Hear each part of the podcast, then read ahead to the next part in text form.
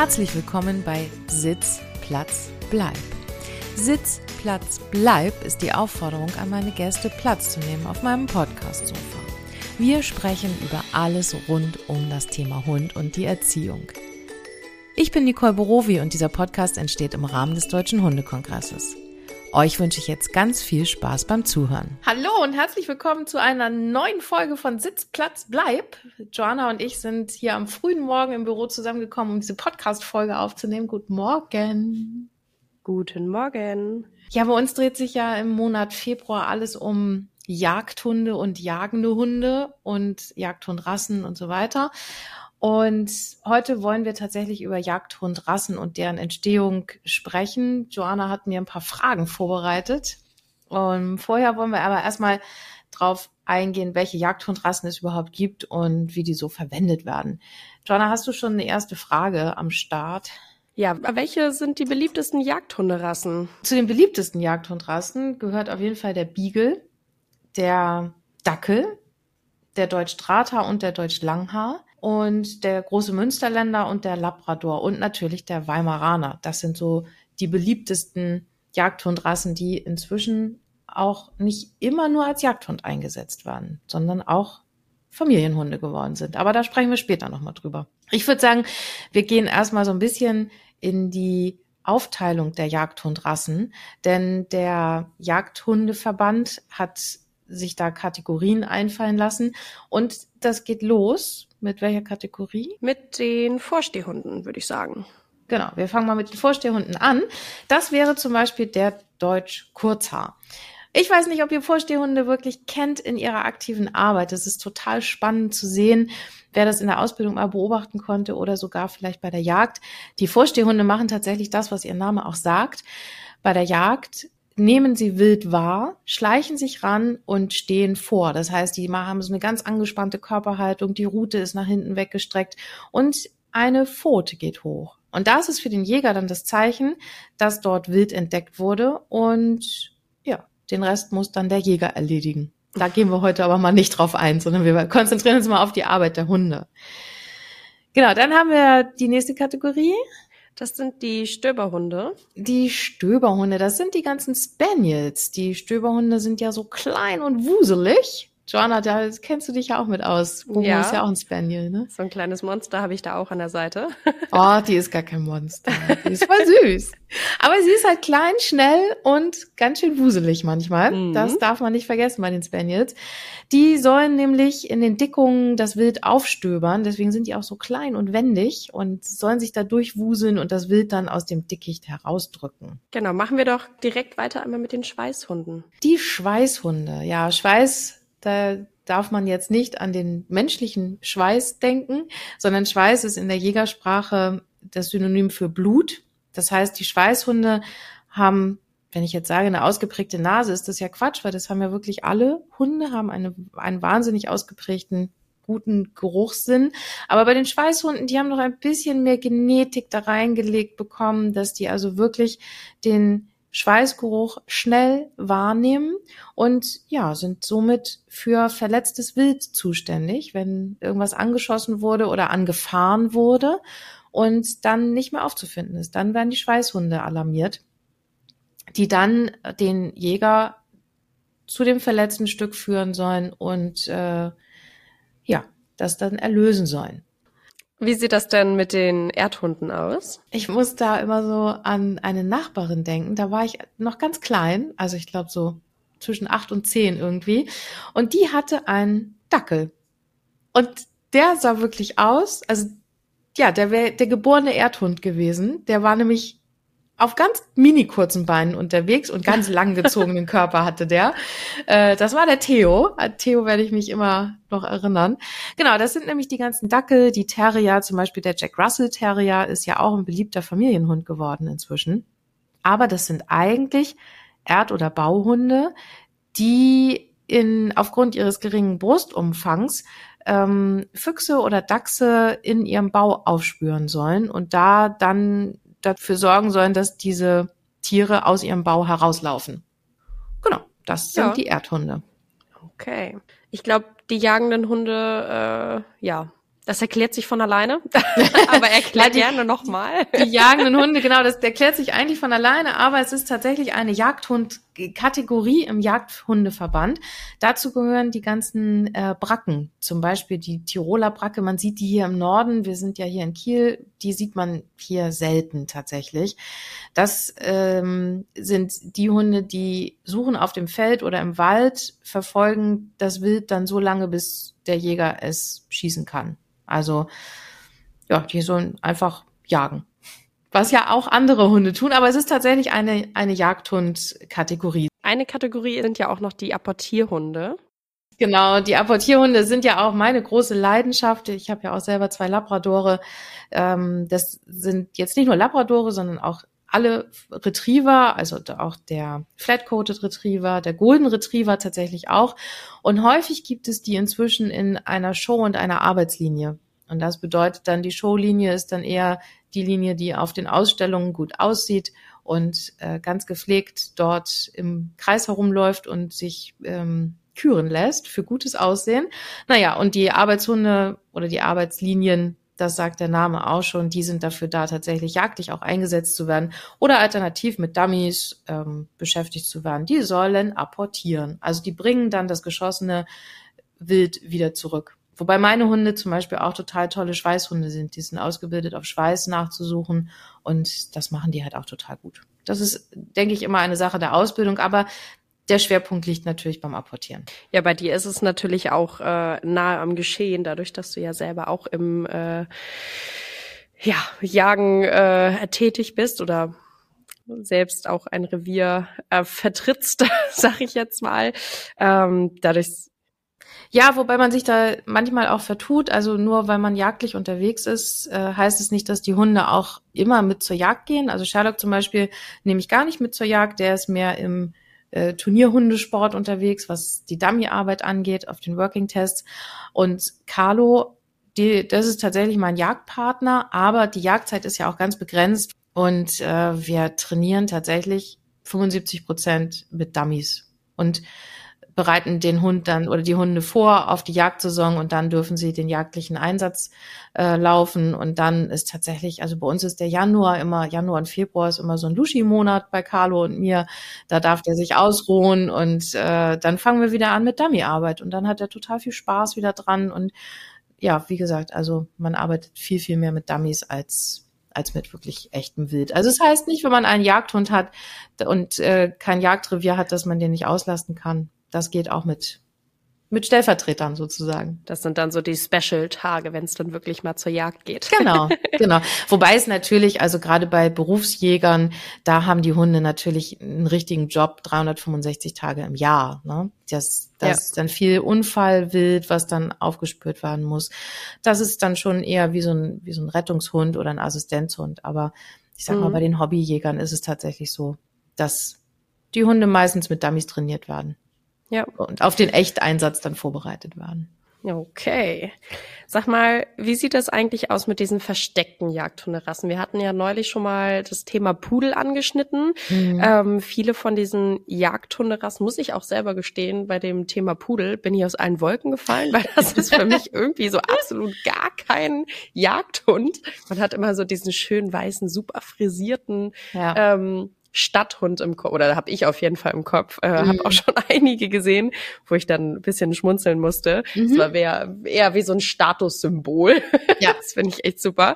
Ähm, was für Jagdhunderassen gibt es denn, die jetzt eher Modehunde geworden sind? Also die man jetzt so, ich sage jetzt mal als normaler Hundehalter, ich mich bezeichnen würde, jetzt vielleicht nicht mehr so auf dem Schirm hat. Ja, also grundsätzlich ist es ja so, dass dass das Jagen den Hunden genetisch disponiert wurde. Also die Vorfahren der Hunde sind ja die Wölfe und die ja. Wölfe haben sich dadurch ihre Nahrung oder die haben sich dadurch ernährt durch das Jagen. Ne? Das ist, gehört zum Lebensalltag eines Wolfes dazu, sonst wird er nicht überleben, wenn er nicht jagen geht. Mhm. Und das ist also in der genetischen Disposition auch bei unseren Hunden immer noch veranlagt. Deswegen kann man immer nur sagen, das jagdliche Gen haben alle. Und die einen mhm. haben es ein bisschen mehr, die anderen haben es ein bisschen weniger. Das ist eigentlich wie bei uns Menschen. Also wir sind ja auch vielleicht beim Schwimmen talentierter als jemand anders oder auch nicht. Also ja. ne, das, das ist ähnlich zu vergleichen. Und durch die Entwicklung der Zucht in den letzten Jahrzehnten wurden einfach einige Jagdhundrassen, die genetisch ein bisschen mehr Jagdtrieb hatten, dahin gezüchtet, dass der Jagdtrieb rausgezüchtet wurde. Das geht tatsächlich. Also für mich ist immer das mhm. beste Beispiel, so bildlich gesehen, klar, der Pudel, kommen wir gleich nochmal zu, aber der Golden Retriever, den man so kennt, ja, der, ja. der, der weiße, puschelige, kräftige Golden Retriever mit so ungefähr 45 Kilo als Rüde. Mhm. Das ist dann eher die Show-Variante, wo dann das Jagdverhalten rausgezüchtet wurde. Und die kleinen, etwas kleineren äh, sportlichen Golden Retriever, die zum Großteil auch die, die goldene Farbe noch haben. Mhm. Ähm, die sind dann eher die sportlichen Modelle, die einfach auch noch ein bisschen mehr Jagdtrieb dann haben. Und okay. beim, beim Labrador gibt es das auch. Gerade die Chocolate Labradore sind ja berühmt in den Ausstellungen. Wir haben, also Carlo ja. und Sherlock haben so um die 30 Kilo und die Show Labradore, die haben dann tatsächlich auch ihre 40, 45 Kilo. Mhm. Und die haben keinen Jagdtrieb mehr aus verschiedenen Gründen. Also ich glaube nicht, dass die es körperlich schaffen würden, irgendwo hinterher zu laufen. Die sind meist auch tatsächlich ein bisschen zu dick, aber, mhm. aber auch von der körperlichen Eigenschaft her sind die ganz anders gezüchtet vom Körperbau. Die sollen gar nicht mit dem Wild hinterherjagen. Ja. Die sollen einfach auf einer Ausstellung gut aussehen. Und so ist es mit dem Pudel auch. Kommen wir nochmal zum Pudel. Der Pudel war tatsächlich auch ein, ein Apportierhund oder ist es auch immer noch. Aber bei den Modepudeln ist das einfach rausgezüchtet. Und das ist ja das große Problem unserer Gesellschaft. Ich hatte neulich ein Gespräch mit einer ganz netten jungen Frau, die sagte, oh, ich habe so einen spanischen Wasserhund und ich habe ein Jagdproblem. Der geht immer Vögel jagen. Dann habe ich gesagt, ja, ja, es ist halt eine Jagdhundrasse. die, auch die sind Jagdhunde. Und wenn man da in der Zucht dann nicht, nicht ein bisschen guckt und selektiert, dann hast du plötzlich auch einen Hund, der unglaublich viel Jagdtrieb hat. Und wenn du dir dessen nicht bewusst bist und den Hund nicht entsprechend auslastest, dann sucht er sich halt seine Beschäftigung. Ah, du hast ja gefragt, welche Rassen da noch dazugehören. Zum Beispiel die ganzen äh, Terrier. Ich hatte das vorhin schon mal gesagt. Der Jack Russell Terrier sieht ja auch ganz süß aus und ist eben nicht der Couchhund, genauso wie der West Highland Terrier. Ich habe mhm. eine ganz liebe Freundin, die äh, ist West Highland Terrier Fan sozusagen, hat auch immer einen und äh, die hatte einen West Highland Terrier, der tatsächlich mal ein Kaninchen reisen wollte. So, und ja, da wird sind, einem ganz anders auf einmal, ne? Genau. Und auch die, die, die Dackel, das ist ja inzwischen, ich hatte vorhin von der Nachbarin gesprochen, nicht mehr so sehr Mode. Also ich sehe inzwischen weniger Dackel mit äh, älteren Menschen.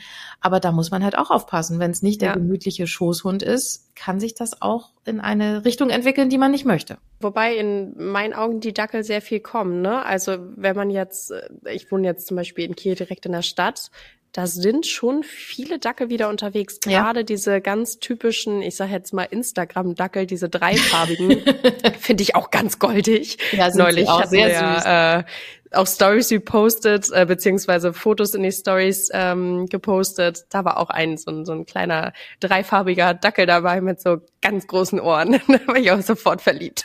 Ja, ja. Also ähm, ja, also ich meines Erachtens kommen sie langsam wieder. Es war okay. ja jetzt zum Beispiel mit der, ich sage jetzt mal Cocker Spaniel Szene. Ja. Alle Cocker Spaniel Fans äh, schreien wahrscheinlich einmal hell auf jetzt gleich.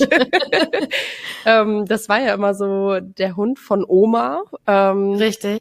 So den den Titel hatte hatten die Cocker Spaniel ja immer. Und jetzt muss ich gestehen, ich habe auch gerade bei mir eine Straße weiter ist jetzt auch ein neuer Cocker Spaniel. Und Momo und ich glaube Lotta heißt die oder irgendwie sowas, ich bin mir gar nicht mehr sicher. Die waren sofort ein Herz und eine Seele, ein Jahr alt, völlig verspielt, äh, direkt voll in die Leine reingehängt, weil die so abgedreht ist. also wirklich ganz goldig. Und also sie kommen wieder. Ich glaube, wir haben ja, okay. jetzt äh, in der Innenstadt, äh, ich meine, wir kennen uns ja alle untereinander, wir Cocker-Besitzer. Äh, die Cocker-Gang. die Cocker-Gang, genau. Und äh, ich glaube, wir sind jetzt wieder sechs, sechs, sieben Hunde so oh, in, cool. in meinem äh, Stadtteil und es wird schon wieder mehr. Ja. Also sie sind ja auch süß, ne? Aber genauso auch die Dackel. Also ich glaube, dass das alles, was früher immer so Omas Hunde waren, äh, ich glaube, dass es langsam wieder kommt. Ja, okay. Das ist ja immer ja, so gut. so ja, ja wir wohnen ein bisschen außerhalb. Vielleicht ist es ja. auch so ein, so ein städtisches Phänomen. Mhm. Kann sein. Oder was wir nicht vergessen dürfen, sind ja auch die jetzt haben wir ganz viel von Rassehunden gesprochen, die Mixhunde, also die aus verschiedenen Rassen gezüchtet mhm. wurden oder entstanden sind. Also gerade auch so die Straßenhunde, was im Übrigen ja gleich mal angeteasert im März unser Thema ist. Da werden wir ganz viel über Hunde aus dem Tierschutz sprechen. Ja. Und da wissen wir ja manchmal gar nicht, was da drin steckt. Also mhm. gerade die Hunde, die aus dem Ausland kommen, da kann man, wenn man Rassehund-Experte ist, so erahnen, was da manchmal drin steckt. Aber so richtig mhm. weiß man es nicht. Und man muss sich dann immer oder man sollte immer im Kopf behalten, alle Hunde sind jagdlich ambitioniert. Mhm. Die einen ein bisschen mehr, die anderen ein bisschen ja. weniger. Und die müssen ja auch eher mal drum kämpfen, ne? Also ich könnte mir schon vorstellen, mhm. dass Hunde, ich sage jetzt mal, die wirklich vier Jahre jetzt auf der Straße irgendwo im Nirgendwo gelebt haben, mhm. ähm, jetzt vielleicht nicht direkt in der Stadt, dass die natürlich ein ganz anderes Jagdverhalten auch haben, weil ne, da sind wir wieder Thema Wolf, Futterbeschaffung. Genau, genau. Das sichert das Überleben dieser Hunde. Ne? Ja. Also wenn die eine Maus ja. oder eine Ratte fangen, dann ist das für die einfach mhm. deren Lebens Inhalt. Wichtig. Ja, ja, ist wichtig, ist wichtig, sonst, genau. sonst sterben sie. Genau. Ja. Das, und wenn dann die Hunde nach Deutschland kommen und dann plötzlich an der Leine nicht mehr jagen sollen oder im Freilauf nicht mhm. mehr jagen sollen, noch viel schlimmer, dann verstehen die das natürlich gar nicht. Insofern ja. beschäftigt eure Hunde mit schönen Dingen, dass sie an euch orientiert sind und wenn ihr nochmal einen guten Vortrag hören wollt, Marc und ich haben den aufgezeichnet zum Thema Jagen, Nein, Danke. Da sind auch noch ganz viele Ideen drin, wie man die Hunde alternativ beschäftigen kann und vor allem, wie man Jagdverhalten erkennen kann. Das finde ich am wichtigsten. Bei mir ist es auch so, Sherlock ist ja auch sehr, sehr ambitioniert, was das Jagen angeht. Da sehe ich aber schon an seiner Körperhaltung, an seinem Schnüffeln, dass mhm. der gerade auf einer Fährte ist und dann den ja. Rückruf gut machen und den Hund abrufen. Oder wie schon angeteasert die ganzen letzten Male, einfach eine Leine an den Hund machen. Ja und den Hund erkennen, also den Hund kennenlernen. Ne? Das hat ja. glaube ich, beim letzten Mal im Podcast genau. schon gesagt. Lern deinen Hund kennen. Genau. also vor allem den Hund, ich sage jetzt mal, lesen lernen. Ne? Ja. Also verstehen, wann er wie reagiert, in welcher Situation. Das äh, hat uns damals mit Momo ganz viel geholfen. Zu merken, oh, die Enten sind wieder am Start und direkt die Aufmerksamkeit wieder hier. Genau. und nicht bei den Enten. Und die Beschäftigung ich, ich, so viele Hunde haben keine wirkliche Beschäftigung da draußen. Also mhm. dreimal am Tag spazieren gehen, ja, ist nett, aber auch da beschäftigen sich die Hunde ganz oft von also alleine, ne? Also die sind mhm. Schnitt am Schnüffeln, das sollen sie ja auch, dürfen sie auch, aber macht den Spaziergang ein bisschen kürzer und macht mit dem Hund irgendwas dabei. Also bei meine Gassi-Runden, genau, meine Gassi-Runden, wenn wenn ich gar keine Lust habe, dann kommt da eine Schleppleine dran oder die dürfen im Freilauf laufen und dann dürfen die Hunde natürlich auch mal eine halbe Stunde einfach nur so rumdödeln. Dann dödel ich aber auch rum. So wenn ich so einen stressigen mhm. Tag hier im Büro hatte oder so, dann gehen wir einfach in den Wald und haben zusammen jeder hat so seinen Spaß, aber wir sind irgendwie noch immer miteinander verbunden, entweder durch die Leine oder durch äh, immer mal wieder Aufmerksamkeit fordern. Aber ansonsten dürfen meine Hunde sich lösen und dürfen ein bisschen schnippeln und dann wird aber auch Sitzplatz Fuß gemacht zum Beispiel. Oder ich mhm. versteck mal Bälle oder ein Dummy oder ich werf auch mal einen Ball. Aber ich mache immer irgendwas mit den Hunden, mhm. sodass die nach dem Spaziergang eine Beschäftigung haben und das lastet die Hunde total gut aus. Ja. Ja. Nicht immer nur die körperliche Auslastung, ne? sondern nee, genau, vor allem genau. die geistige Auslastung. Genau, also du kannst eine halbe ja. Stunde mit dem Hund Fahrrad fahren, dann ist der auch platt. Mhm. Aber viel platter ist er, wenn er seinen Kopf anstrengen muss. Das mhm. kann man mhm. übrigens auch super im Haus machen. Also kurze Gassi-Runde und im Haus ein bisschen äh, Fuß gehen, ein bisschen Leinenführigkeit machen, ein paar Tricks üben. Mhm. Ja. Aber da wir kommen wir auch demnächst irgendwann zu, dann gibt's nämlich Beschäftigung auf dem Spaziergang. Wir verstecken gerne zu Hause, gerade so war wirklich absolute Mistwetter. Ähm, wenn selbst Momo gar keine Lust mehr hat, rauszugehen, ähm, verstecken wir zum Beispiel gerne im, in der ganzen Wohnung äh, überall Leckerlis. Mal ein bisschen ja, cool. höher, mal hinterm Stuhl, mal ähm, hinterm Tischbein oder irgendwie auf vom vom Stuhl so eine Zwischenstrebe, die ein bisschen ja. höher ist, ne? Ja. Oder auf einer Türleiste, Fußleiste, überall. Also so, dass man wirklich auch mal schnuppern, gucken muss, suchen muss und wirklich so ein bisschen aktiver ist. Das macht's ja super easy. Ja. Also das ist in einer Minute nicht mal. In 20 Sekunden hast du überall die Leckerlis versteckt. Tipp da, wechselt auch mal die Orte. Die Hunde kennen sonst alle Orte.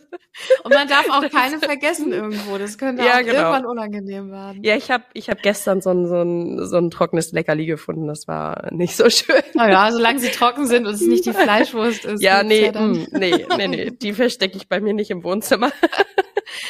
In diesem Sinne, Leute, beschäftigt eure Hunde, habt viel Spaß zusammen und wir hören uns dann nächste Woche wieder. Super, habt einen schönen Tag. Vielen Dank. Tschüss. Bis dann. Tschüss.